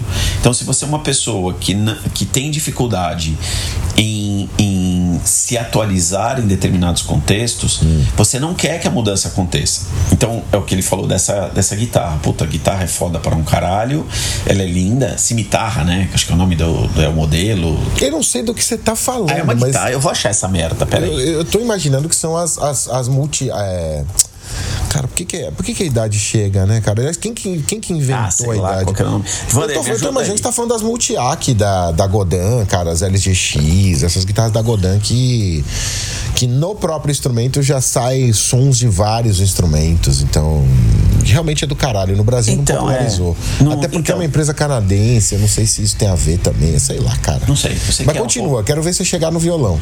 Vai dar essa porra dessa guitarra aí que tem todo esse monte de tecnologia e que você resolve tudo com ela mesmo e tá tudo certo. E agora eu não sei se eu peço pra você continuar falando ou se você me espera, porque eu quero pegar um energético na geladeira. Ai, Vai lá, assim ó, mais música de espera. Welcome to intermission. Ai, caralho! Gente, o Rafa caiu. Gente, o Rafa caiu. Vocês não estão entendendo. Vocês não estão entendendo. Cara, eu fui correndo, eu voltei, tropecei numa mochila. Vocês não estão entendendo. Esse, esse, esse episódio realmente está uma peregrinação. Meu Deus, não, dizer. desculpa, desculpa. Eu precisava muito que eu tô. O papo tá muito bom, mas, cara, eu realmente dormi muito mal. Ai, meu Deus do céu. Enfim. Então temos esses instrumentos que são ultra tecnológicos, que você consegue simular qualquer som, fazer qualquer coisa e aí vai. O que, que a galera faz normalmente? Isso é uma merda, porque isso não é uma, uma Fender Strato 1900 e Guaraná com rolha, com captadores chiadeira, padrão de Marzio, PAF, não sei o que lá, da puta que pariu ao quadrado. Como é que a galera fala, Zard? Sei lá. Foi excelente. É que é? Ah, Eu não vou conseguir repetir, assim, foi Ah, muito visceral, né? Foi, Foi, tão muito bom. visceral, então Foi- não vou nem lembrar o que eu, Eu falei. repito na edição, ó, você tá ouvindo a Boa. opinião do Zardo agora Essa é uma merda. Essa é uma merda. sobre a galera resistente a mudanças. É isso aí. Então, eu acho que tem muito disso. E aí o que acontece? Quando a gente olha pro violão, o violão é um, é um, é um instrumento que ele tem na essência essa coisa da, da, da tradição, né? Ele é muito o, o- a- talvez a, a base da pirâmide do que é instrumento musical. A gente tem algumas tentativas, né? O Ovation quando veio com aquele violão de plástico, Fibra. né? De fibra. Não falar de plástico, de Ah, fibra. As pessoas vão falar, porra, Aquela merda de plástico. mas é um plástico. É um plástico. É, é, é. Qualquer Então, polímero derivado de petróleo é um é, plástico. é um plástico. Então eles vieram com, com esses violões. Tem aquele violão que ele é, ele é todo vazado, né? Que ele é só o contorninho. Da Yamaha. Da Yamaha, exato. Que, que é justamente isso, né? É a, é a solução do que você está falando. Quer dizer, talvez não precisasse ser tão radical a mudança, né? Até para ajudar as pessoas a absorverem isso melhor. Mas quando a gente quer no violão, ele é um instrumento muito tradicional na essência. Então, a galera tem, não quer mexer essa merda, cara. Tipo, o time tá ganhando, foda-se, vamos aí. Os luthier que lutem. O time tá ganhando mesmo, você acha? Ah, cara. Você acha? Assim, ó, pro, pro, mundo, pro mundo que usa essa merda, Hum. talvez ainda esteja. Quando a gente fala de. Você fala de viola. Qual é o recorte, a quantidade de músicos hoje que ainda ou que sabem tocar uma viola caipira? É, isso eu não me me preocupa. Sim, por mais músico que a maior parte da galera se considere, você dá um bagulho de 5, 10 ou 12. 12 tudo bem, que remete a 6 do violão tradicional. É, mas, qual- as, as cinco cordas duplas dão um nó na cabeça. Exato, cara. Porque o cara. Cadê, essa, cadê, cadê o 6 e o 12, né? Cadê o 6 e o 12? Então, pra mim tem muito disso ainda, do, do, do atender o nicho. O nicho traz essa coisa da tradição, do clássico. Bom era a moda de viola caipira que acontecia em volta da fogueira. Eu não tô dizendo que não é. Eu só tô dizendo que aquilo era legal e funcionava naquele contexto. Isso. Muito legal, show de bola. Tem um monte de coisas que eram muito legais quando você tinha 5 anos de idade. Exato. De repente você entrava no Fusca do seu pai, passava horas e horas viajando para chegar numa praia cheia de pernilongo e achava aquilo máximo. Exato. Os anos passam e você vê que, pô, dá pra fazer uns programas mais divertidos. Quem gosta de Fusca, viagem, pernilongo também, cada um, cada um. Então eu acho que é muito disso, Rafa. É a ideia de Jerico de, de novo, não, não absorver mudança, não pensar que dá pra fazer umas coisas legais. Porque realmente Não é possível, não é possível que não tenham inventado um sistema melhor para essa pro cavalete, né, para essa para ponte do violão, Isso. para pelo menos melhorar um pouco o processo. Porque eu nunca entendi. O máximo que dá pra fazer naquela merda é lixar, Isso. certo? Isso. Cortar, Isso. raspar Isso. ou trocar aquele plástico maldito por um osso. Isso, que é Que era o pelo amor de Deus, por favor, façam isso, levem lá pra fazer, pelo amor de Deus. É isso. Ou por qualquer outra coisa. Eu já vi gente botar pedaço de metal, eu já vi tudo, né? Assim, nos experimentos todos aí da vida. Cara, você, você fez um compêndio agora muito interessante, né? Dessa. dessa... É que, você, é que você é meu amigo, por isso que você fala interessante. Não, você, não, fala, você ia ver- falar chato. Não, Aquilo que é verdade. interessante. Não, é interessante pelo seguinte: você fez duas ressalvas boas, que agora eu só lembro de uma. Você falou assim: ah, bom mesmo era aquela moda de viola ali e tal, quando a gente Volta tinha. da fogueira. Volta da fogueira, com instrumento que era uma merda, e mesmo assim a gente se divertia e saía um puta som e tal. Você fez a seguinte ressalva: não que não seja, ninguém tá falando para pegar as experiências boas do passado, o saudosismo, que é um componente muito importante da relação toda que a gente estuda e trabalha, né? Mas, enfim, um dia a gente faz um podcast, é, o designer e o publicitário. A gente faz Sim. isso, mas hoje não. É, e isso é fundamental manter, né? Mas essa resistência a, vamos chamar de tecnologia, né? Ela tá atrapalhando demais o mercado da música em muitos sentidos. E quando você vai na Guitar Home, você já foi várias vezes, né? Na porta do espaço que é a oficina, a gente tem a foto maior, naquela porta que a gente tem foto de grandes inventores, a maior foto é do Léo Fender, tá? Pra galera não ficar achando que eu sou um herege, que eu falo mal do Léo Fender. A foto maior é do Léo Fender. Então, o cara foi um gênio, né? A gente fala foi porque faleceu. O legado continua, foi fundamental. Mas sabe o que eu acho, Zardo? O mercado musical, a gente enaltece e tudo mais, de instrumento musical, ele é muito pequeno. Extremamente pequeno. Diria é, ridiculamente pequeno. No Brasil, então, ele é menor ainda. As grandes invenções da, da, da humanidade, como né, pegar a lâmpada, que, enfim, não foi o Edson que inventou, mas o Edson que popularizou e soube produzi-la tal. Sim. A lâmpada foi melhorando e todo mundo aceitou. Você pega o avião, né, os, os- os irmãos Wright, o Santos Dumont, foram inventados ali e foram melhorando. Os instrumentos, os instrumentos musicais vão fazer justiça, eles também foram melhorando. Só que a impressão que eu tenho, Zardo, que pelo tamanho do mercado e pela, e pela coisa do super vintage, né? Até porque eu tô comparando coisa que não tem nada a ver, né? Uma lâmpada com avião com, uma, com um violão. É não envolve segurança, eu acho que as pessoas estão cagando para essa invenção melhorar. E pior, que cai no que você falou, são altamente resistentes a qualquer mudança. Por que eu tô fazendo todo esse disclaimer? Porque, cara, eu tô seriamente pensando em desenvolver é, um cavalete, uma ponte.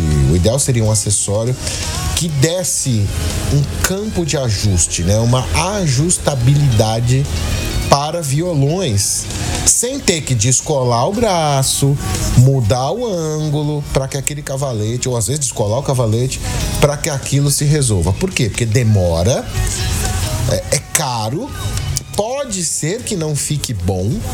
E pior, aí sim você, purista, vai ter o seu instrumento é, brutalmente alterado. Quando Então. você descola alguma coisa, você tá alterando muito mais do que se ele já viesse com uma ponte que tivesse ajuste. Eu fui, eu, é, eu fui olhar rápido aqui, eu lembrei que a Fender lançou o- um- aquela linha, né? O Acusta Sonic.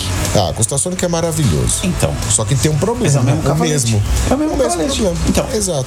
Assim, a gente cai na mesma questão. Pra você regular essa merda, você vai ter que descolar aquela bosta. Se ele, como é o teu caso aí, ele é, ele é muito alto. Você vai ter que descolar aquela merda, enfiar a lixa naquilo. E, é- e no olhômetro, né? Assim, ó, Rafaelzinho que tomou três energéticos hoje, assim, ó, olhando pra aquilo e falando, agora vai essa merda. E aí, de repente, dá aquela, aquela uma passada de lixa a mais, que aí as cordas ficam baixas demais. Ah, e tem o assentamento todo da madeira. Por mais que a gente meça, não dá pra projetar essa previsão para que compense. Então fala assim: bom, eu vou lixar a mais, que seja um milímetro a mais. Você compensa em cola. Aí você compensa em cola.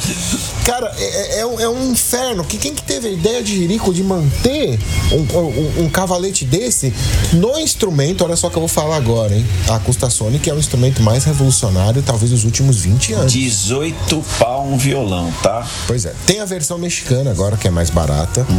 É, você já tocou nela? Não, nem, nem quero, Há, rum- eu tenho. há rumores. Assim, ó, eu, eu não, não, não vou, porque aí vai ficar aquela de puta merda. Ai, bosta. Eu, Existem eu já vendi o rumores. rim, já vendi o fígado, não vai ter mais o que vender pra comprar. Então se prepara pra vender um olho, porque há rumores de que a Fender vai fazer o baixo Acústica Sonic. E o mais legal da Acústica Sonic, cara, é de fato, verdade, os timbres que ela entrega. Ela entrega uma gama de timbres, é, não que nunca foram vistos, mas com aquela qualidade nunca foram vistos. É, então. Então é foda. Você tem som de guitarra de verdade, você tem som de violão pequeno, violão grande, outras coisas, tudo dentro dela. Eu não, eu não tô falando que justifica o preço, não é isso que eu tô falando. E nem que não justifica. Sim. Mas quando sair o baixo, você vai ficar. Dedo no é, Vai. Zardo, deixa eu fazer um corte. Vou te perguntar uma coisa que ela, como sempre, né, entre nós dois, ela é uma pergunta e já é ofensiva. Claro. Teve a ideia de Jerico de chamar boss katana, sendo que é boss katana? Ai, mano. Você vê que eu sou o professor Pasquale da luteria, né? É, tô da vendo. luteria. Eu tô vendo. É, é boss katana. Não existe katana. Katana em japonês deve ser até um, um palavrão. Tomara. Assim é mais legal, né?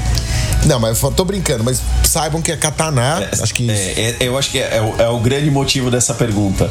E o mais louco é que você sabe que é katana. A gente Só fala que o katana. mundo fala katana. Por que, que você vai falar katana? Só pra ser um snob que nem eu? É, pra ser o babaca, Não, né? É o babaca. babaca que nem eu. É, é- Deixa a parte do babaca que nem eu. Você é o mal-humorado. Não, eu sou é, o babaca. É, é assim, é igual que o meme, né? Lá, que eu até fiz o meme depois com, a Qual? frase que você fala pra caralho.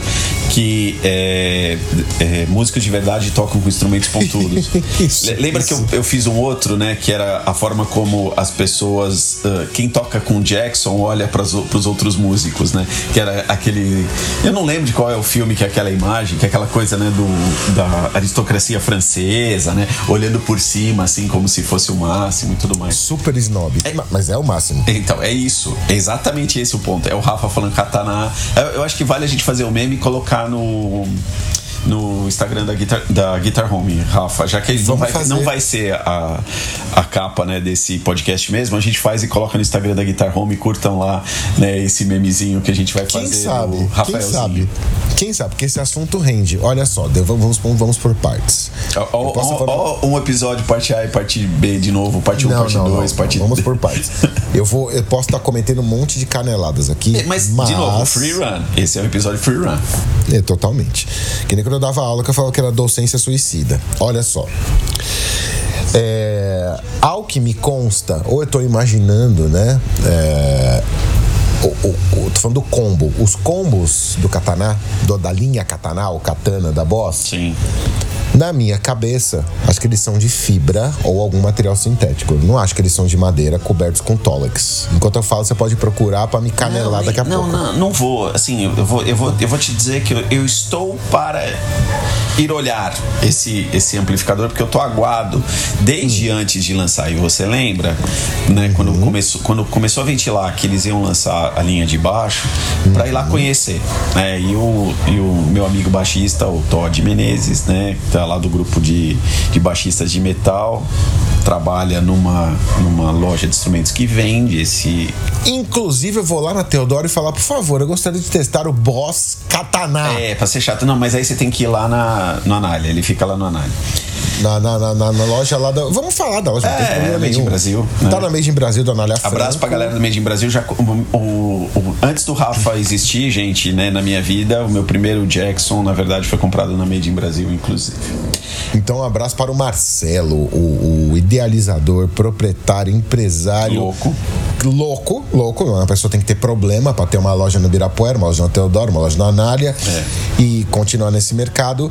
Então, um abraço pro Marcelo. Mas eu tô, É. mas eu tô pra ir lá, tô pra ir lá dar uma fuçada no Ampli, porque eu tô curioso também. Porque ele, ele tem uma proposta, como o lance dessa guitarra, que eu já não lembro mais, e a gente vai depois. É a Multiac, né? A Multiac. No com próximo é episódio a gente fala, pode falar mais dela. Mas deixa eu completar meu combo jirico. Tá, Daí você já vem. fala tudo. Meu combo jirico é o seguinte: alguém teve a ideia de fazer, vamos fazer um ampli leve, afinal de contas, são músicos, não estivadores. Sim. Isso vale pra, pra Ampli de baixo, total. Né? Os músicos não querem treinar na roda, eles querem levar uma ferramenta, como o Paul Smith fala, né? Eles querem levar uma ferramenta para que a arte se sobressaia. É isso aí. Tá bom. Então eu acho que o corpo do, do katana é de alguma coisa sintética, porque ele realmente é leve. É, ele é todo digital, ponto e vírgula. Ele é todo digital no processamento, na parte do preamplo e tal, não sei o que. A amplificação de potência é analógica, não vou me, me estender nisso, porque é muito chato Trocentos efeitos. trocentos efeitos que se você tiver acessórios corretos, o controle deles é excelente. Não tem lag, ou seja, é, não tem silêncio entre a troca de presets. Que, agora eu vou falar abaixo, existe uma marca famosa que ainda vende multi-efeitos, nos quais, quando você troca de preset, tem quase um segundo de silêncio. Nossa, aí é foda. Bom, vocês Estamos em 2022. É, nós estamos em 2022, existe um pedal que diminui, baixa a afinação, né, no mercado também. Fala, que, pode falar. Que a galera usa para caralho e que, Uhum. cara, eu ouço nitidamente a nota fazendo assim, ué. É um chorus com delay, né? Mas é. Mas em certas circunstâncias ele funciona. Só um parênteses, o retardado aqui chegou até 3. Não sei porquê. E todas elas davam problema, né, de anos de para fabricação diferente, então não dava para dizer que era uma questão Sim. específica. E aí o retardado falou: por que eu tenho três? Eu vou vender, né? Vou ficar com um e tal. Um belo dia o retardado percebeu que vendeu os três. E agora estou precisando. Ah, mas tem esse um, um segundo de delay, foda-se, compra de outra marca, outra coisa e caguei. Pior que não tem, isso que é o pior. Bom, vamos lá. Vamos lá. É, então, um chassi mais leve, imagino eu, não sei. Nunca abri um katana. É, o corpo mais leve, o falante mais leve, se não me engano, até era legal você procurar. O falante do katana de baixo é de neodímio, o que deixa o falante. Que eu lembre sim. É, né? O falante fica sem exagero nenhum, que eu vou falar agora, que eu sou um cara exagerado, mas deve ficar uns 90% mais leve. O peso do falante é o imã. Sem dúvida. É, né? É, o peso do, do amplificador é imã e madeira, né? O resto É é, aí. nada. Os transformadores, no caso de não valvulados, são muito leves, né? É, Então, com todos esses, esses features que eu falei, e a ideia era avassalar o mercado, como eles conseguiram fazer com os de guitarra. Entregava high gain, entregava aquele timbre mais vintage, né? E tudo no meio. Por um preço razoavelmente. Não, vou tirar razoavelmente. Por um preço competitivo lá fora. Lá fora. De quem é a ideia de Jirico de pegar um negócio que, pô, podia vender bem para alguns, pra alguns músicos, né? Ter, uma- ter uma, uma venda maior e tentar ganhar na unidade e não na quantidade. Para mim, isso é uma ideia de Jirico. E eu duvido que seja uma política daqui. Porque é, é é a política Apple, né? Não, você consegue comprar produtos Apple aqui, vindos de outras fontes que não seja a própria Apple, num valor razoável, ainda que caro para um caralho. Exato. Quando você vai comprar um produto Apple da própria Apple, é como se você tivesse tirado da loja lá nos Estados Unidos. Vem com ele lacrado, você rebola segurando a caixa na frente da Polícia Federal.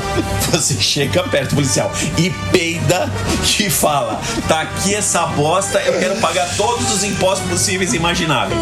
Aí os caras vão te cobrar, aí você soma esses dois valores, aí você ainda põe o valor do Uber do aeroporto de Congonhas na sua casa. Cara, você vai somando, aí sim você chega no preço de venda aqui no Brasil, entende? Não, não tem a menor lógica. Eu gostei dessa conta que você fez, ela é, é muito boa. Mas tem produto que parece que é isso, cara. Que não é nem o vezes 10. Entende? Não é? Tem algo errado mesmo. Talvez seja o hype, eu não sei se a tributação para amplificador aumentou, pode ser que tenha aumentado, eu não sei direito. É, assim, mesmo porque a gente só, só baixa a tributação né, de, de outras coisas aqui no Brasil e nós não vamos falar de política hoje.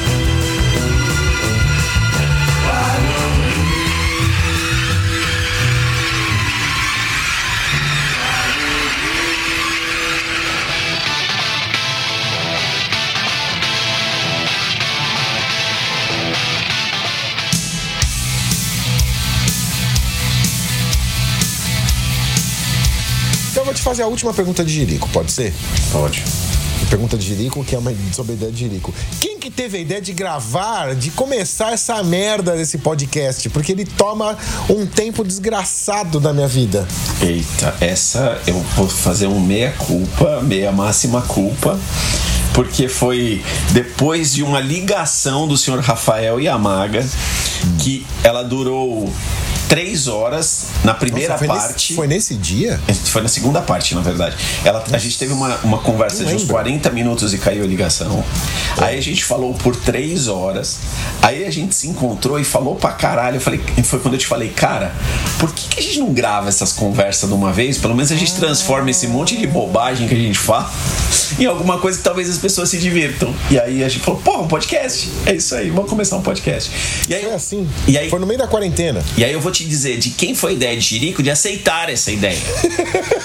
Porque não só. a- a- a- alguém teve a ideia de Jirico não só de aceitar, mas de ficar me pilhando depois. Vamos começar. E aí a gente começou. E aí, depois de te pilhar xiiticamente, toda sexta tem que sair, não sei o que, era uma coisa infernal. Ainda é. Ainda é. Ainda, mas é assim, a gente gosta, a gente se diverte. Talvez seja o grande motivo da gente conseguir ainda se encontrar e conversar pra caralho, porque a vida engole, aquela merda toda. Tem, você tem, eu tenho também muitos amigos que eu gostaria de ver com mais frequência. E o fato de não ter um produto que nos une, né, isso não, não gera essa aproximação. Por exemplo, a gente tem. E tem que se falar 15 vezes na semana, porque senão o podcast não vai sair nunca.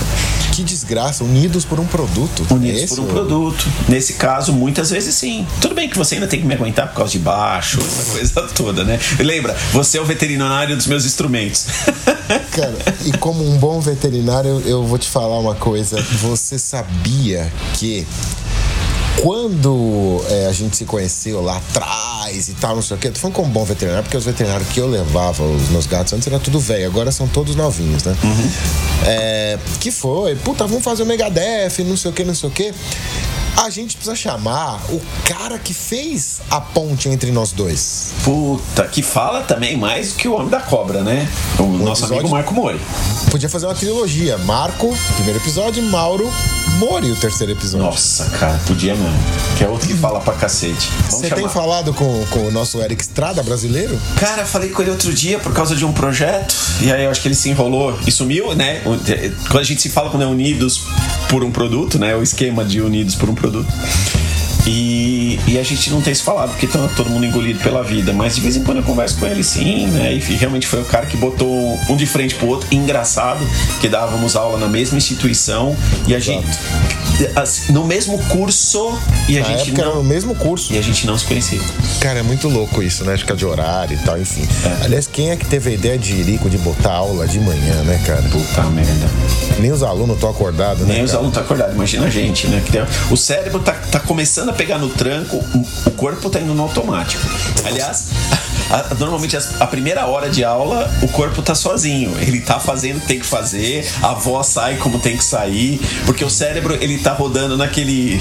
No, no- na economia de Basal. energia, né? Na economia Tá de basal. energia, no basal, exatamente. Então, Puta puta, é foda, cara. Mas vamos que vamos. Mais alguma ideia de Jerico que o senhor gostaria de, de acrescentar a este podcast de Jerico? Depende, você quer fazer uma trilogia? Aliás, de quem foi a ideia de Rico de fazer apenas trilogias, né? Ah, deixa eu te falar uma coisa pior pra gente encerrar agora de verdade. É, não são muitos, eu acho, é, mas algumas pessoas falando que a gente deveria, além daquilo que eu te falei, de outro podcast com, com história de banda, né? Algumas pessoas falando pra gente revisitar os filmes, só que desta vez os filmes dos anos 2000 e 2010.